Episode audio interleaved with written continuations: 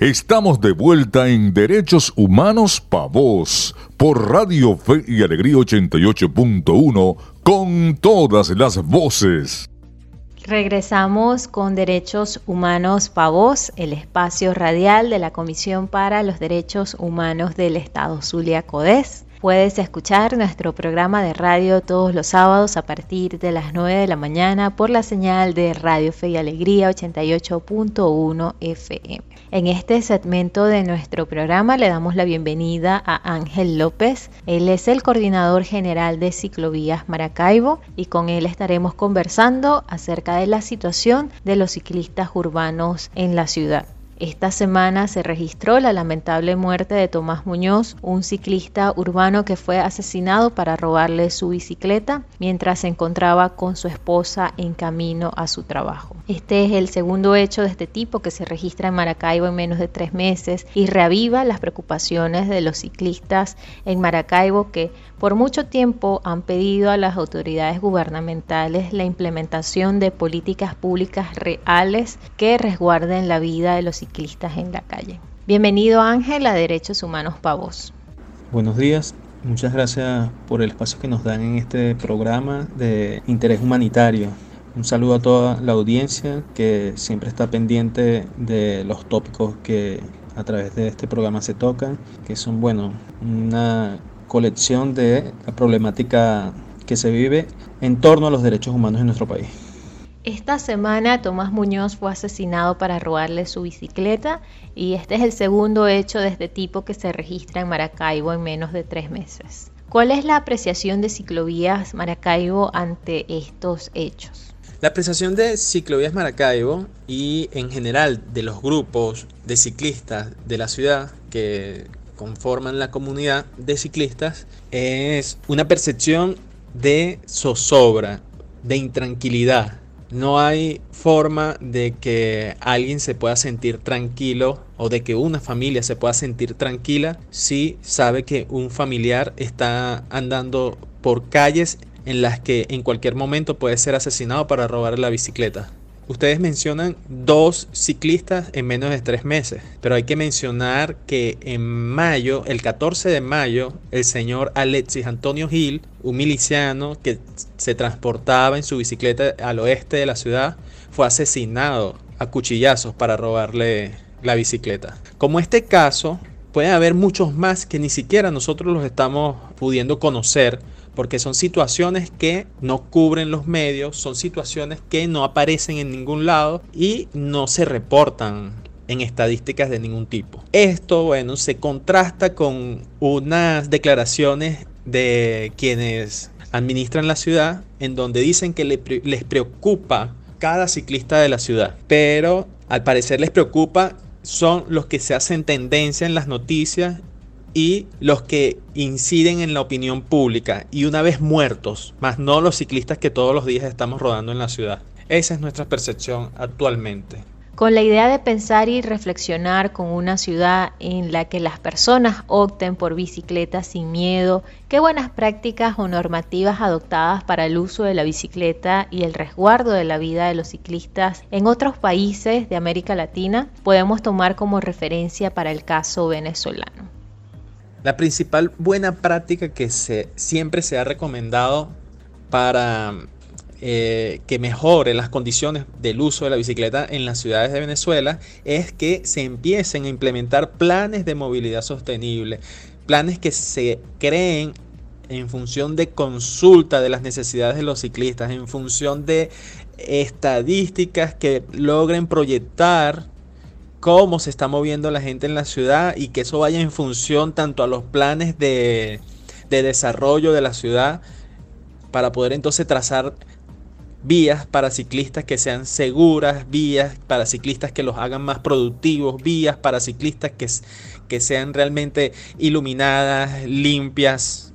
Eso sería una gran este, alternativa, eh, opción que deberían estar viendo de lo que se hace en otros países para empezar a hacer acá. ¿Cuáles han sido las respuestas a estas solicitudes por parte de las autoridades? Las respuestas en las ocasiones en que hemos solicitado se atiendan las situaciones de riesgo que hemos logrado ubicar eh, en zonas rojas de la ciudad, las respuestas eh, han sido en función a, cómo escudar que no pueden hacerlo porque no hay combustible, no hay funcionarios, no hay patrullas.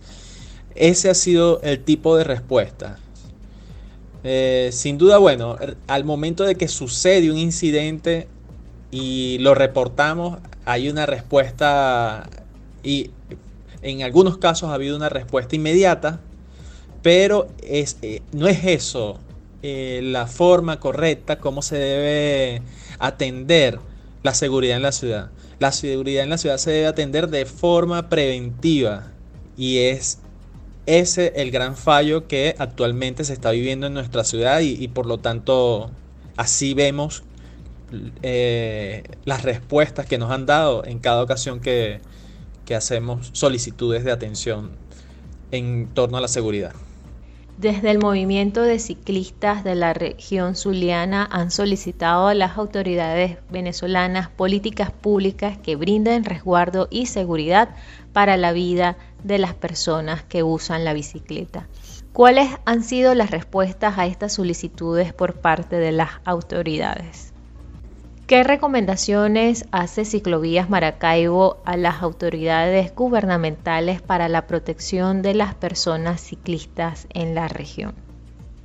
Desde Ciclovías Maracaibo hacemos las recomendaciones, hacemos el exhorto de que en la ciudad exista planificación, planificación a largo, corto y mediano plazo, en función a la movilidad en la ciudad, en función a la seguridad en la ciudad. Eh, direccionado, bueno, a los objetivos de desarrollo sostenible que establecen varios lineamientos acerca de ciudades sostenibles en el ítem 11 de los objetivos de desarrollo sostenible. Entre esos, entre mm, los detalles del ítem, del ítem 11 se establece que debe existir sistemas de transportes eh, adecuados, se debe incentivar y se debe, se debe promover, se debe resguardar a los usuarios más vulnerables en las vías, que son el peatón, el ciclista. Y se debe promover la movilidad urbana sostenible.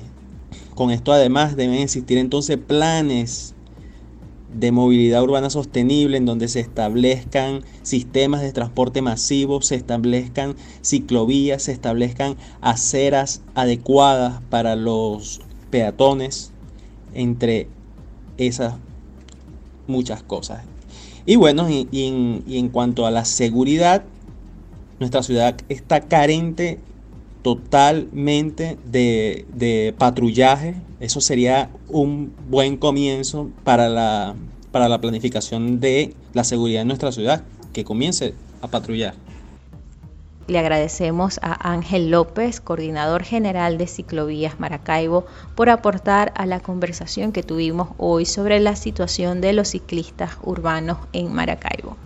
Para hacer un cierre de ideas, me gustaría traer a cotación el, título que para estos días hemos querido darle a, a la ciudad es Maracaibo la ciudad más peligrosa para los ciclistas.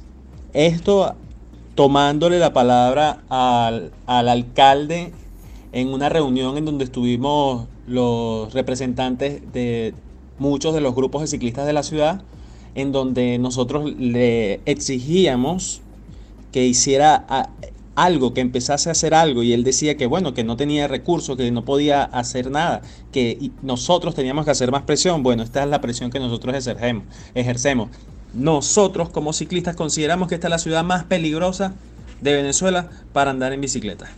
Ya regresa Derechos Humanos Pa' Vos por Radio Fe y Alegría 88.1 con todas las voces.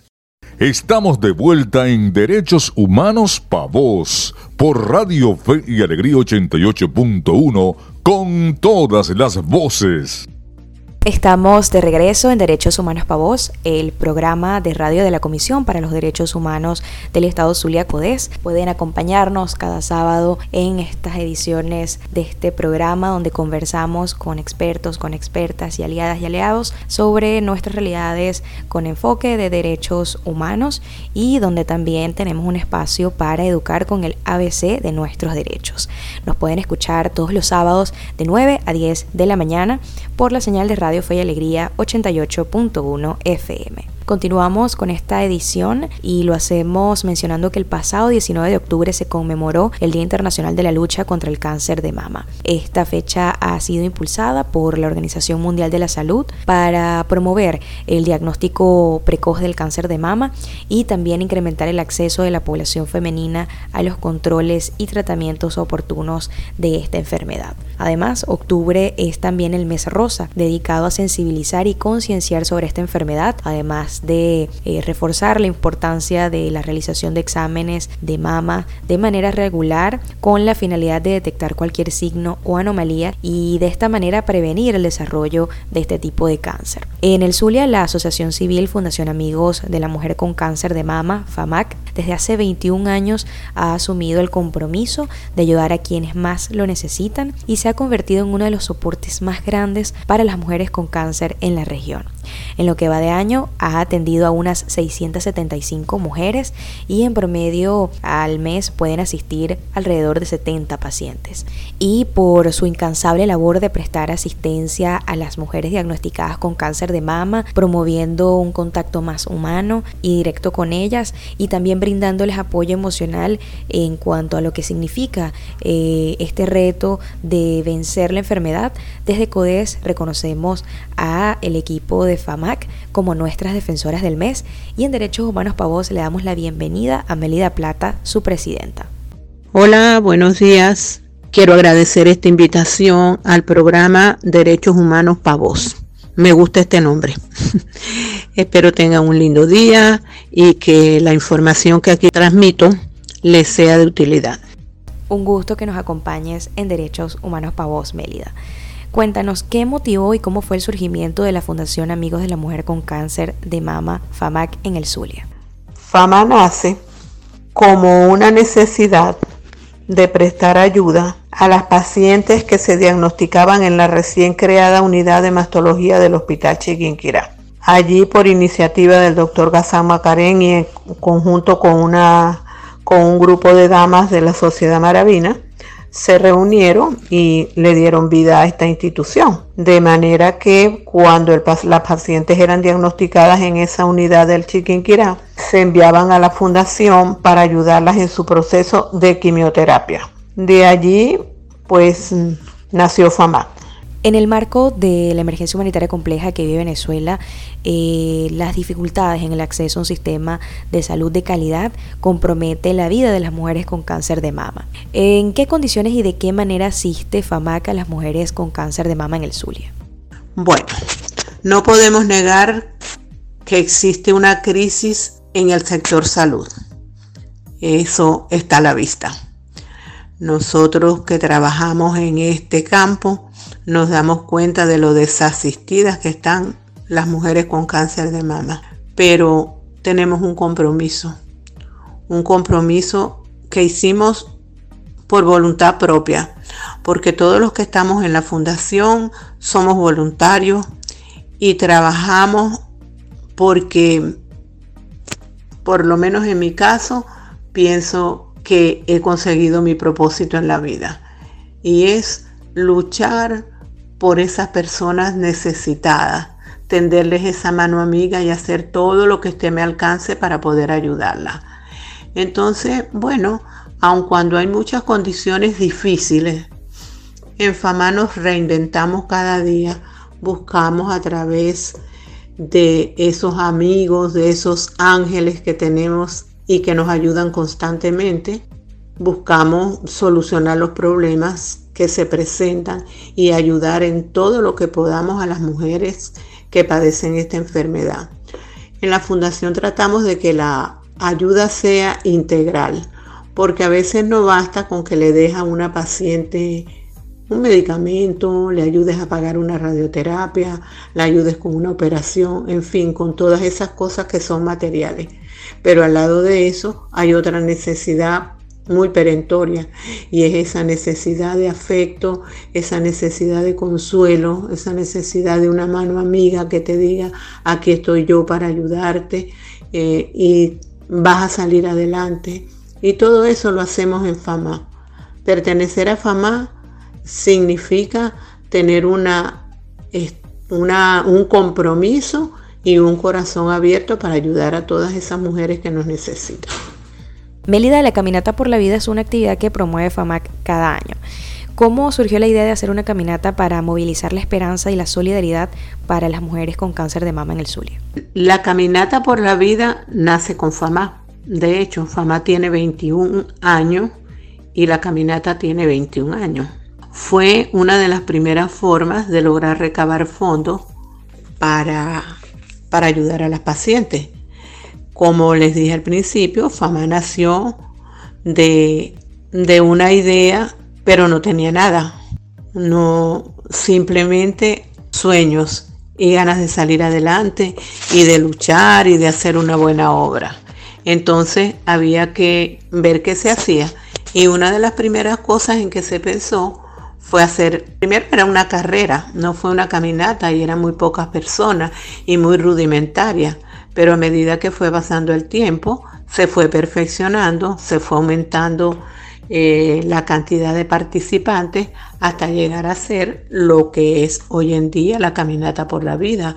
Hubo un año en que nos logramos reunir más de 15 mil personas en una caminata. Entonces, este, de esa manera hemos ido evolucionando, hemos, hemos ido logrando el apoyo de mucha gente, de muchos empresarios, de instituciones públicas, del gobierno. Y en verdad, la caminata para nosotros representa la vida de FAMA. Ese es el mayor ingreso que la fundación tiene durante el año. Anteriormente, cuando no había este problema tan grave con respecto a la salud, FAMA se mantenía con lo que recaudaba en la caminata hoy en día puede alcanzarnos para una porción de tiempo.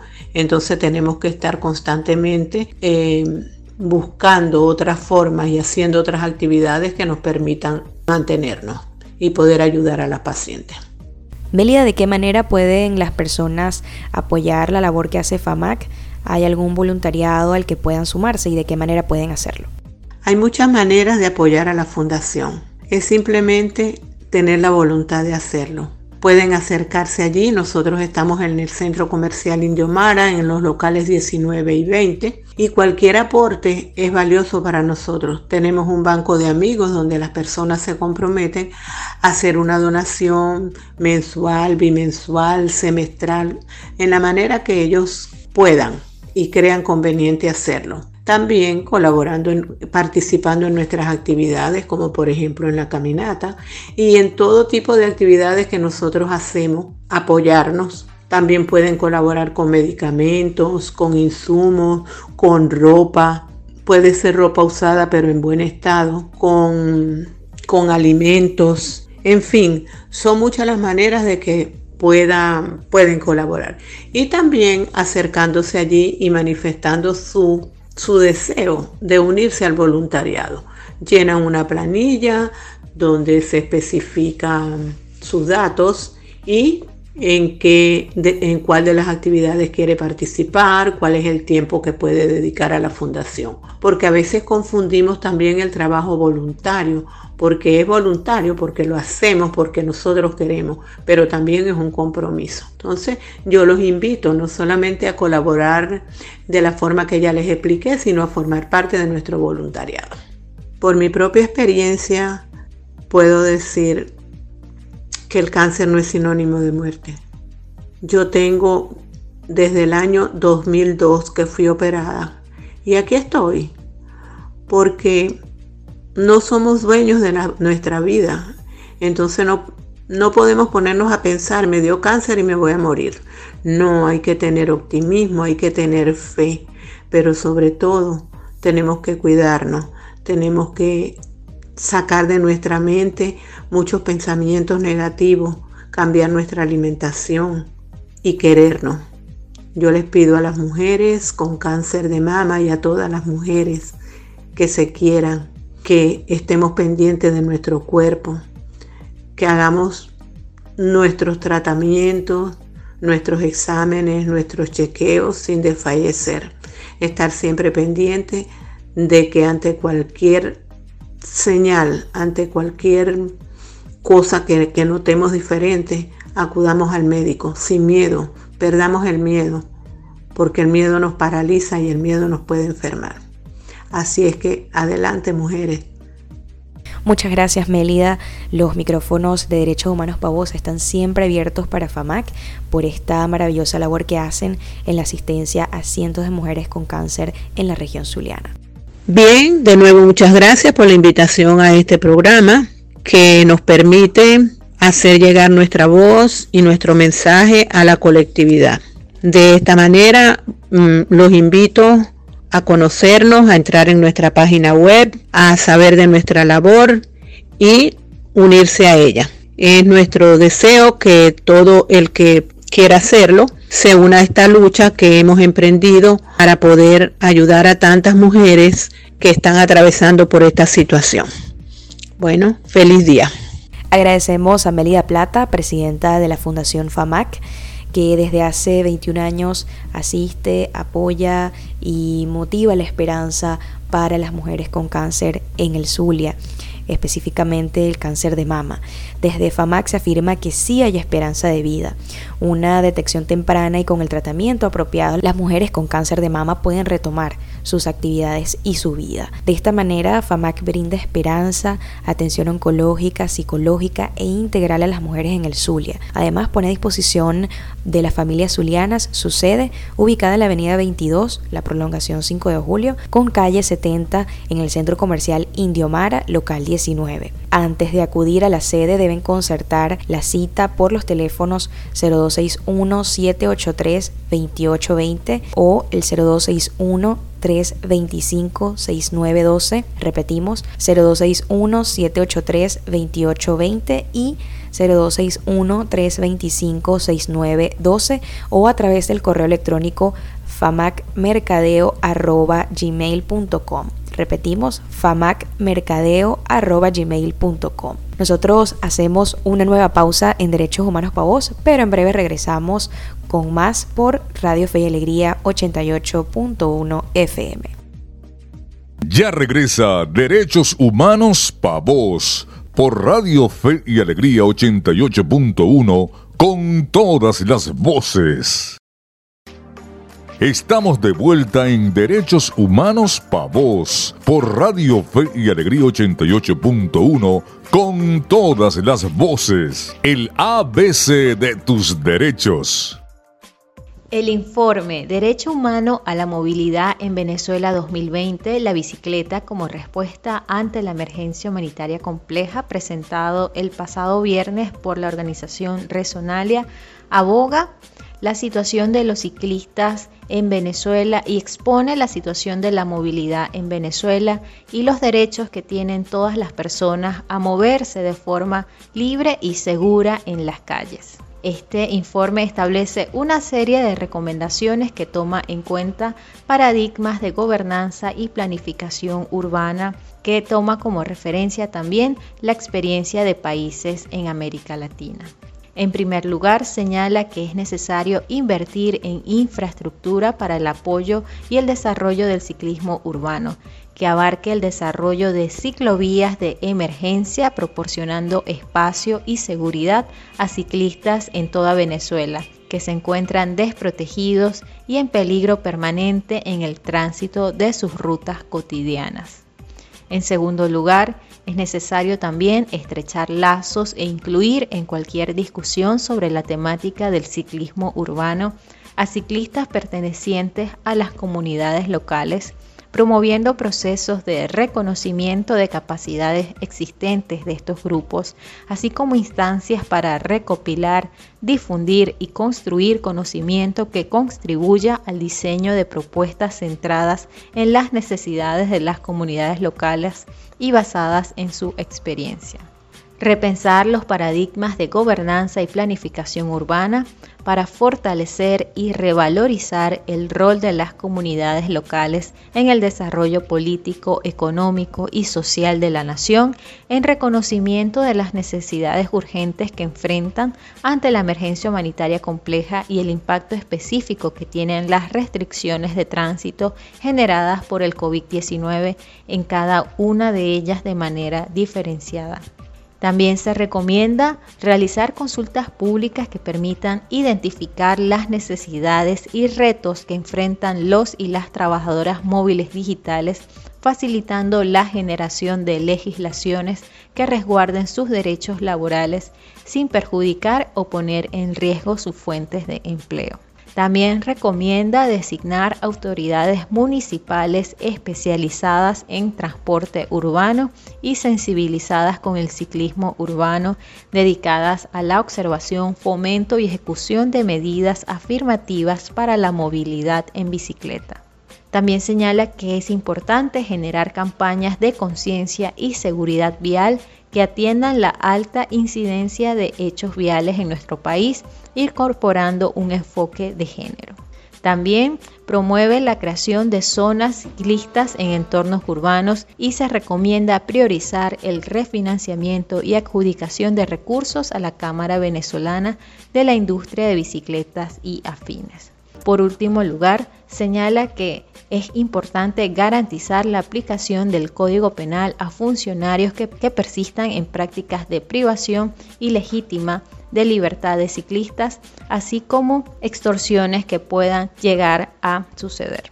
Aprende de derechos con CODES. En el ABC de Derechos compartimos algunas recomendaciones que nos deja el informe de Resonalia, organización de la sociedad civil venezolana que trabaja por el derecho de las mujeres y las alteridades a la ciudad. En este informe abordan el uso de la bicicleta como respuesta ante la emergencia humanitaria compleja en Venezuela y el derecho humano que tenemos todos a la movilidad de forma libre y segura. Para descargar este informe te invitamos a visitar su página web www resonalia.org, así también como visitar sus redes sociales como arroba resonalia en Twitter e Instagram.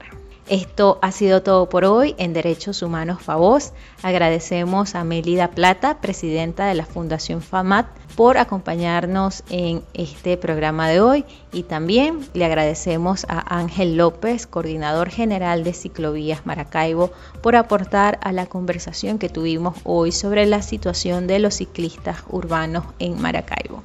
Tras los micrófonos estuvo acompañándolos en esta hora de Derechos Humanos para Adriana González, certificado de locución 49286 y quien les habla Dayana Palmar, Colegio Nacional de Periodistas 24939. En la asistencia de producción Héctor Brito y en los controles técnicos Edith González. En la producción general de Radio Fe y Alegría Maracaibo, Iraní Acosta y en la dirección general Jesús Viloria. Nuestras redes sociales son arroba codes, C-O-D-H-E-Z en Twitter, Instagram y Facebook y nuestra página web es www.codes.org.